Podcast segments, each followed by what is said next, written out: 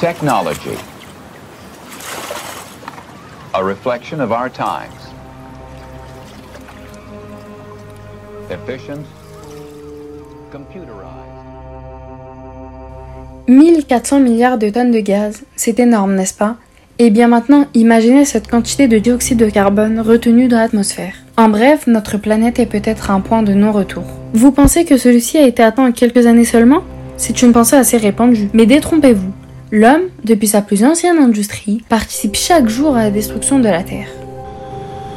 Technology is the human imagination converted into reality. L'homme a mangé la Terre nous décrit justement comment l'humain au fil du temps, à petit feu, a participé à cette catastrophe planétaire, en commençant par la colonisation, lorsque poussé par la révolution industrielle, les Occidentaux ont pris possession des pays étrangers pour exploiter leurs matières organiques, comme le caoutchouc d'Amazonie ou encore les oléagineux d'Afrique de l'Ouest, causant une déforestation considérable et l'infertilité de nombreuses terres, en passant par l'esclavage et l'exploitation, pour alimenter en coton les industries du textile des pays assoiffés de développement, industries particulièrement polluantes, et en finissant par l'armement et les guerres qui ont mené à la fabrication d'armes lourdes et à la création d'armes nucléaires qui, comme l'ont démontré Hiroshima et Nagasaki, sont un danger pour l'humanité et son environnement. En Afrique, en Amérique et au Moyen-Orient.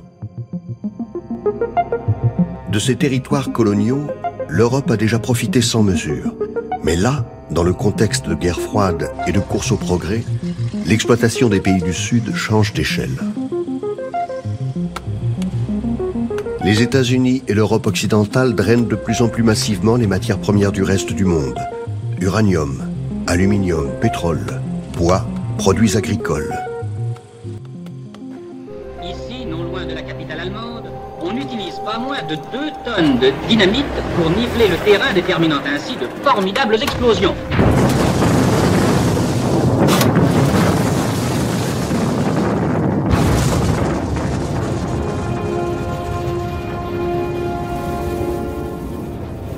Pour les 1000 km d'autostrade créés en Allemagne, il a été remué 160 millions de mètres cubes de terre, c'est-à-dire le double de ce qu'il a fallu déplacer pour creuser le canal de Suez.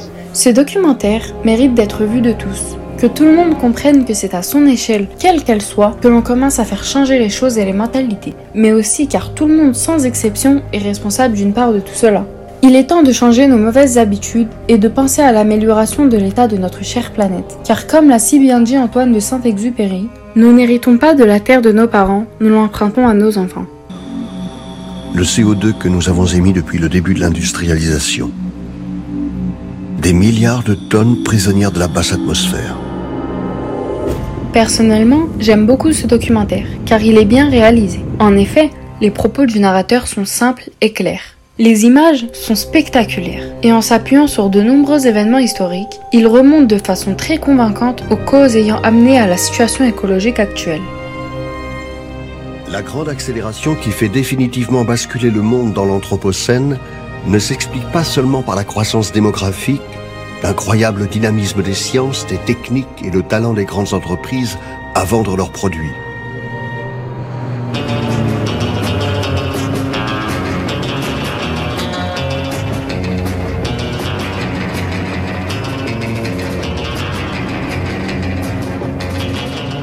Plus que toute autre chose, c'est la guerre froide qui, en opposant capitalisme fordiste et communisme productiviste, engage le monde dans une course effrénée. Il m'a également permis d'apprendre de nouvelles choses. Savez-vous ce que c'est que l'Anthropocène par exemple? Ou bien connaissez-vous la métaphore de l'horloge pour décrire la Terre? Non? Alors n'attendez pas plus longtemps pour le regarder. Pour information, il est disponible gratuitement sur Arte jusqu'au 7 août 2020. À bon entendeur. In this present crisis, government is not the solution to our problem. Government is the problem.